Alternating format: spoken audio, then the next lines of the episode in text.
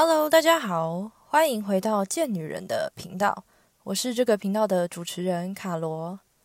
现在的时间是十一月二日下午一点三十六分。为什么今天会突然提到时间呢？根据指挥中心在十月二十八日所发布的新闻稿，其中指出，十一月二日开始，室内外从事运动得免戴口罩。也就是说，在我现在录音的此时此刻，在健身房运动可以不用戴口罩了。我相信这对在训练的我们来说，算是近期最棒的好消息了。随着台湾的疫苗覆盖率越来越高，政府已经开始寄出松绑的政策，所以呢，训练终于不用再戴口罩啦。带着半信半疑的心情。我今天一大早来到健身房的时候，我还特别向柜台人员确认是不是真的可以不用戴口罩。当他证实了这个说法，我就按耐不住内心的欣喜，有一点点的雀跃，走向更衣室，然后准备换上运动服。刚好今天是练腿，然后第一个动作是 RDL，也就是罗马尼亚硬举。第一组刚开始的时候，我还是有一点不好意思拿下口罩，直到氧气量开始不足，雾气也不断覆盖在我的镜片上面，我就悄悄的拿下口罩，并紧接着开始第二组。那个心理的过程超级像做错事的孩子，但是当我拿下口罩的那一刻，我内心真的是充满感动，暌违了一季的等待。终于可以好好的喘口气。我不断的观察身边的人，有氧机上面的人大概有五成的比例没有戴口罩，然后哑铃杠铃区大概只有两成的人没有戴，大部分的人还是都乖乖的戴上口罩。我真的十分佩服你们。不知道现在在收听的你，会不会像我一样，也一直在观察有没有人戴口罩？因为如果只有自己没带，还真的是挺奇怪的。如果你是第一次收听这个节目，这个频道呢是主要在聊贱女孩到贱女人的大小事，希望透过我的分享，能将健身融入生活，也希望能够让更多女孩不害怕健身，然后爱上健身。今天是第六集，你还记得吗？在半年前。在五月十四号，疫情就开始升温。那个时候，新闻媒体就不断说可能会三级，可能会三级。我那个时候就立刻下定了一组哑铃，可能是直觉告诉我吧。后来居家训练器材就不断在缺货跟涨价，我还蛮庆幸自己买的很快。然后隔天呢，也就是五月十五日一早，正在训练的我。在组间休息的时候都没有停止过，看那个手机上有没有任何关于警戒的最新消息。果不其然，就在我快结束训练的时候，就跳出了政府公告：因应本土疫情持续严峻，指挥中心自即日起至五月二十八日止，提升全国疫情警戒至第三级。我是直接抄那个新闻公告，然后过不久。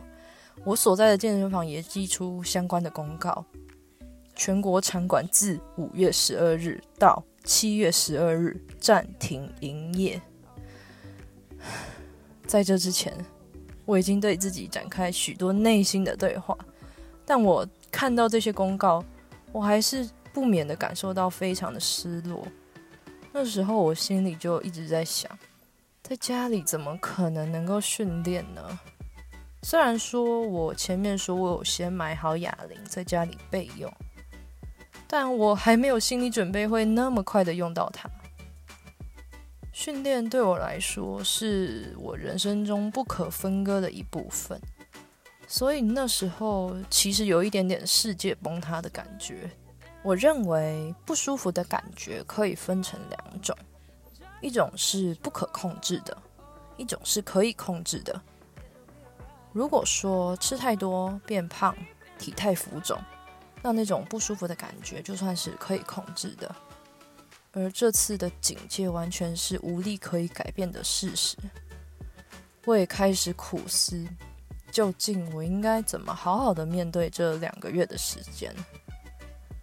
我迈开沉重的步伐离开了健身房，路上的车人似乎都在准备如何做好在家长期抗战的准备。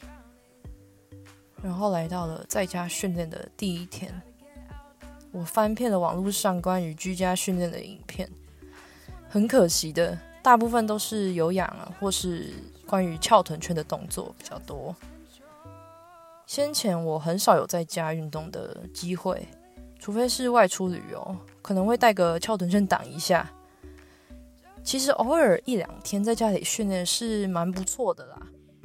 我会安排一些臀部跟徒手性的动作，但当在家已经成为一种事实、一种常态，我意识到无法完成平常的训练。此时此刻，真的只能好好的待在家里，内心产生的负能量几近就填满了我。但是，为了将家里打造成暂时的健身房，我还是得做出改变。那就是整理家中环境，没有错，因为东西实在是太多了，而且我的房间从来没有真正拿来长期运动过，所以我将一些占满地面的衣服和箱子整理整理之后，诶，突然我的心思的某一个角落仿佛也被清空了，我变得比较轻松，心态也比较正面一点。在后来的日子啊，我还报名了线上居家运动课程，和一群不认识的人在空中训练，在云端会议室里面一同运动。这其实是过去从未有过的体验，可是，在三级警戒却成了我的日常。但我想，也是因为健人们对于健身的热忱，让每个人可以极尽创意运用各自所拥有的东西。还有分翘臀圈啊、哑铃的，或是弹力带这三种版本，然后再利用椅子上或是床上、呃门或是柜子来完成训练，真的很酷吧？随着居家训练的时间拉长，教练们也为了增加一些收入、维持生计，开始摸索线上软体，并开设课程。网络上也越来越多如何在家重训的影片。就这样，两个月过去了。从七月十三号开始，健身房终于要开放了，但是条件就是，无论是不是在运动，都要戴上口罩。那时候在居家训练的我，一开始是认为自己没有办法戴上口罩运动的，但很多时候的没有办法，仅仅只是不习惯而已。虽然戴口罩训练会多了那么一点点的辛苦。不不不，应该是很多点。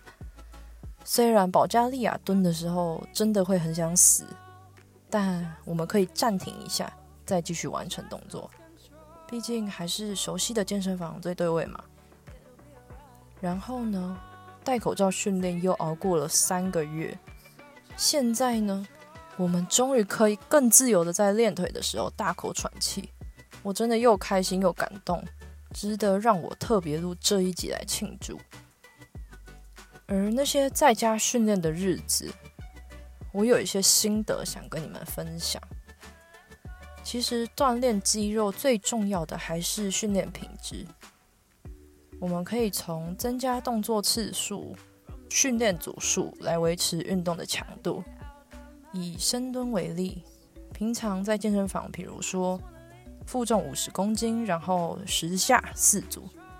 那居家的版本可以是负重二十公斤，从十下提升为十五到二十下，然后再从四组慢慢提升至五组。因为身体并不会知道你现在是在健身房或是居家训练呐。而且比起健男人，需要更多的阻力负荷才能维持肌肉量。身为健女人。这方面真的是蛮幸运的。虽然说在家里训练确实很难增肌，但女生还是有比较大的可能可以维持肌肉量。再来就是我观察到有越来越多的产业投入线上，在我们身边的或许是训练课程，那未来的生活一定也有更多非实体运作的可能性。就像我现在和你聊天的媒介，也是透过手机或电脑的串联啊。最后，我想说，台湾已经比起许多国家要晚一年左右才开始警戒。前线人员是这么努力的防疫，让我们所处的环境更加的安全，我感到很知足，并谢谢现在所拥有的一切和生活。希望下个世代的人们，当看到我们过去的训练影片，会惊讶的说：“原来你们以前要戴口罩重训哦，而不是说你们以前怎么不用戴口罩重训。”那很快的节目来到了尾声，你喜欢这集有一点内心探讨的分享吗？欢迎你在音频节目底下留言，也可以在 Instagram 上面搜寻底线 Listen to Carol 底线。我再说一次啊，底线，listen to Carol，底线。Carol 的拼法是 C A R O L，然后底线是头尾各一个。在贱女人的 Instagram 可以和我说说你的想法，可以的话，能不能帮我到 iTunes Store 帮我打五星评分，并且订阅这个节目？如果说这个频道对你来说还不错。也可以分享给你身边你认为会有需要的朋友或是家人，我会很感谢你的。最后，你一定要记得，You can be strong and sexy。那我们就下次再见喽。